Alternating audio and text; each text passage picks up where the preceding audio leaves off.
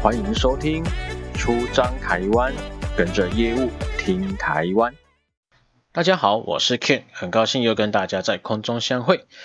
今天继续跟大家聊聊台湾车牌的故事。路上车子百百种哦，每一种车种呢都有不同的车牌颜色。我们现在路上可以看到的牌照样式呢，在上一集有跟大家介绍过，是第七代跟第八代两种并存。那牌照的颜色两代其实都可以说都是一样哦。今天就来跟大家做个简单的归类。我们一般的小型车呢是白底黑字，租赁车代在第七代是 AABB 或者是二二六六这种重复英文字母跟数字的这个牌号。那第八代的租赁车呢，是取自于出租的英文 rental 的字首 R 来代表，像 RTT、RBB 这一种。那白底红字呢，是营业小客车，就是计程车啦。营业货车、大客车跟这个营业拖车呢，是绿底白字。游览车呢，两单也都是红底白字。那有一种车牌呢，是黄底黑字的。通常会悬挂在小巴啦、公车啦这样的车种上面，那是什么？交通车。有别游览车跟自用巴士可以全台到处跑哦，交通车呢只能在监理站发牌的县市来行驶。例如这辆车在台北市申请牌照，那它行驶的区域就只有台北市而已，不得跨县市哦。自用货车、自用客车跟自用拖车，像露营车这一种的呢，悬挂的是白底绿字。而自用货车的部分呢，在二零二零年的九月四号修正这个道路交通安全规则，把小货车的吨数急剧拉高到五吨。也就是说，你现在只要有小客车的驾照，就可以开到五吨的货车。但你要注意哦，车长在六米以下才属于小货车、领小型车的驾照，大于六米长的不好意思，这是属于大货车等级。你要有大货车驾照才可以驾驶，那你悬挂的呢也是白底绿字哦。接着电动车的车牌呢，在二零一零年上路的第一代第五版到这个第八代第一版，在牌照上下呢都有绿色的这个条纹，然后写着电动车。第七代小客车呢是 E2 的区段，计程车是 H2，那营业客车是 FV。第八代用的是 Energy 的字首一来表示，那第二版呢还取消了这个绿色的色条，直接写上电动车。那你说电动租赁小客车呢？哎，就是 R1 啦。最后不知道各位有没有看过这个车牌上面这个有轮椅的图案的车牌哦？没有错，这是给身心障碍的民众申请的专用车牌。但申请专用车牌的人真的是很少。很多是直很多这个身心障碍的朋友呢，他是直接在挡风玻璃的前面放上识别证而已。那第八代就要用这个 wheelchair 轮椅的字首 W 来做区分，一样在车牌的上方有一个轮椅的图案。那讲完汽车的部分呢，再讲机车呢，再区分就比较简单了。油车呢是以 CC 数来区分，电动车呢是以输出功率来做区分。好，那这个五百五十 CC 以上的大型重型机车呢，它悬挂的是红底白字；两百五十到这个五百五十呢，大型重型机车是黄底黄底黑字；五十 CC 以上到两百五十 CC 是普通重型机车，白底黑字；那五十 CC 以下的普通轻型机车呢，是绿底白字。而有一种车牌哦，现在在路上应该也是很少见哦。这个我们在上一集哦特别提到，就是说输出功率小于一点四匹，然后时速四十五公里以下的小型电动机车，它悬挂的呢是白底红字。接着电动机车的部分，因为这个二零一八年呢才开始这个电动机车呢越来越普及，然后来做这样的一个新设的电动专用车电动车的专用车牌，在马力呢超过五十四匹是这个红底白字。那四十匹以上到五十四匹的呢是黄底黑字，五匹以上未满四十匹的是挂白底黑字，这个我们比较常见哦。那一点三四匹未满五匹，或者是说你马力小于一点三四匹，时速在四十公里以上的，是绿底白字。那输出功率小于一点四匹，时速又在四十公里以下的呢，是这个白底红字。以上呢都是改版到第八代的车牌来做介绍。接下来其他的这些车特殊的车牌呢，是沿用第七代哦，它没有做这个第八代的一个衍生啊哈，像是挂着试用的试制车牌，就是提供给一些新车还在进行这个道路测试，或者是说实验车在上路时所悬挂的。但你要注意哦，试车的车牌是不能上国道的哦。而接下来这种车牌哦。可能在台北比较有机会遇到，像我就在这个立法院呐，或者是行政院附近呢，常常看到车牌写写着黄底外字跟红底实字的车牌，这是给谁用？实字呢是这个跟台湾有邦交的邦交国在台湾的使馆所使用。那外字除了刚刚说的黄底外字之外，还有蓝底外字。黄底的呢是给小型车去做使用。做悬挂，蓝底的是大型车啊，像有他们也会有一些这个大巴之类的。那这是给跟台湾没有邦交国的大使馆去做使用哦。而这些大使馆跟机构，他们的车大部分都他们都是他们自办进口到台湾的，所以所以你所以你常常会看到一些稀有的车种啊。那台湾因为没有领事馆，所以没有发这个领制车牌。接下来呢，就是机械车牌。红底的呢是总重超过七十五吨的这个动力机械，黄底呢是总重四十二吨啊，未满七十五吨。那白底的呢是总重四十二吨以下，那全长、全宽跟这个全高哦都符合这个第三十八条的规定，这个大货车尺度限制的动力机械。那其他还有像一些农机车牌啦，像什么曳引机啦、搬运车啦、自手式喷雾车啊，巴拉巴拉的这些的农用车呢，到在在现在来讲哦，依法都要悬挂这个白底红字的专用车牌哦。呃，再来还有一种这个一张纸的车牌，没有错，就是一张纸，然后写着临字的临时车牌。临时车牌呢，是提供给这个进口车要开去领牌之前验车用的啦，或者是说国外进入台湾的过境车，好，或者是说你未挂车牌的车子要从甲地卖到乙地去做申做这个领牌的时候做申请的临时车牌。那一般临时车牌的这个期限哦，记住是五天哦。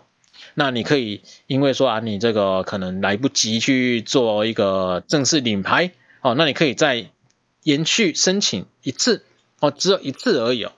那过境车辆呢是三个月，那临时车牌呢可以上国道，但是不得作为营业用途。最后跟各位补充哦，我们国军悬挂的这个军用车牌哦，它发牌的机关是国防部，不是交通部哦。但是你行驶在路上哦，你闯红灯，哎，不好意思，还是会被开单的哎。以上就是现今路上看到的这个车牌的种类。接着我们来聊聊第八代车牌。目前我们看到的七码车牌，也就是三加四的车牌呢，是在二零一二年十二月上路的第八代车牌。到现在发也快十年之久，小型车发牌的这个牌号区段呢，已经来到了 B 开头。但是第八代的车牌呢，不像第七代车牌在这个。发放上路之前呢，有做民调，那你说这个车牌不够了怎么办啊？干脆在原本的这个车牌呢多一码，也就是按照车种呢硬塞了一码英文或是数字，就这样敷衍了事了。对，就是这么的敷衍哦。结果上路仅仅两个礼拜不到呢，就出现了重大的瑕疵。什么瑕疵呢？自用小型车的这个牌号跟普通重型机车的牌号。这个编码的部分重叠啊，各位如果有听上集的，就会知道说第七代的车牌是按照这个车种编码哦，到第八代的初期呢也是一样。那再多一码的情况之下会怎样呢？汽车的这个 AAA 零零零一跟机车的 AAA 零零零一撞号啊，这个如果没有做二次的筛选的情况之下呢，系统就会。可能误选到错误的资料，例如说给机车的这个车籍，却出的却是汽车。同样的问题呢，也出现在这个自用货车的部分，AAA 零零一跟第七代机车车牌 AAA 零零零一撞号，然后还有重型机车的 AA 零零零一跟第七代的游览车车牌 AA 零零零一撞号。那你依照监理机关的系统哦，其实只要你输入车牌，都可以找到相对应的车籍资料。不过前提是在没有撞号的情况下哦。所以说你这个出现同样的号码会怎么办呢？会造成误判。所以说在那段时间，各监理站就会陆续收到开错单的申诉啦，有超速的啦，闯红灯的啦，甚至连这个路边的停车缴费都会被开错。就连测速照相哦，明明拍到是大货车，结果收到罚单的是机车，你说扯不扯？扯翻天呐！所以在这样事态严重的情况下哦，监理机关赶紧将所有未发出的这个牌号重新来做分配，把有冲突的这个牌号删除。就这一比对之后呢，发现这些新式的六码货车车牌，不管是营业用的还是这个自用的，全部都汰除。在经过数个月的测试之后呢，二版的这个编码终于通过测试，官方称为这个一一号一车了哦，一车一号，也就是说，不论原车种搭配怎样的这个格式，一律都是以七码来做取代。好，不管你是大车啦还是小车，不管你是自用的、营业用，全都是改成七码，那就是成为现在第八代车牌的第二版。改成一车一号之后呢，这个自用小型车的车车牌呢维持不变。那普通重型机车的首码从 A 改成了 M，好，Motorcycle。大型这个大型车跟营业车的部分呢，除了计程车维持 S 开头的这个 T，只是从六码变成七码以外呢，其余的从这个首码 A 的区段开始做发放。那接着出现的问题是什么呢？牌号太宽，第八代的车牌尺寸是三十八公分乘十六公分，在上一代的这个牌号呢是三十二乘十五公分，在更上一代其实也三十四乘十五而已。因此啊，为了不让牌号的这个凸显得太突兀，一般的车子呢，它所牌照的这个区域哦，预留的空间哦，通常不会跟车牌差太多。也就是说呢，这个。牌号悬挂的空间，只要你是小于三十八公分的车辆呢，不好意思，你装不下这个新式的车牌啊。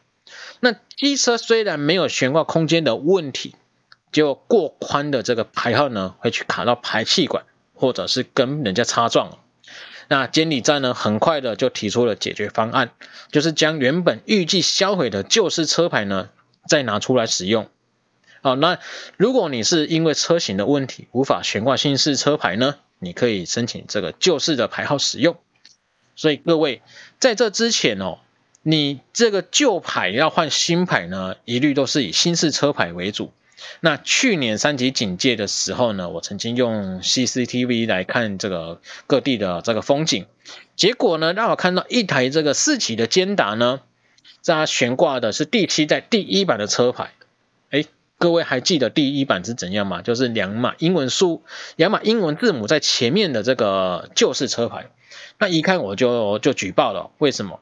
因为四期坚达呢是在二零零七年上市的，照理说呢，他会领用的是零零零一，然后 AA 没有上坠的这个车牌哦。而我记得他悬挂的是 Z 开头的这个高雄车牌，就举报也回应了，确实这车牌有问题。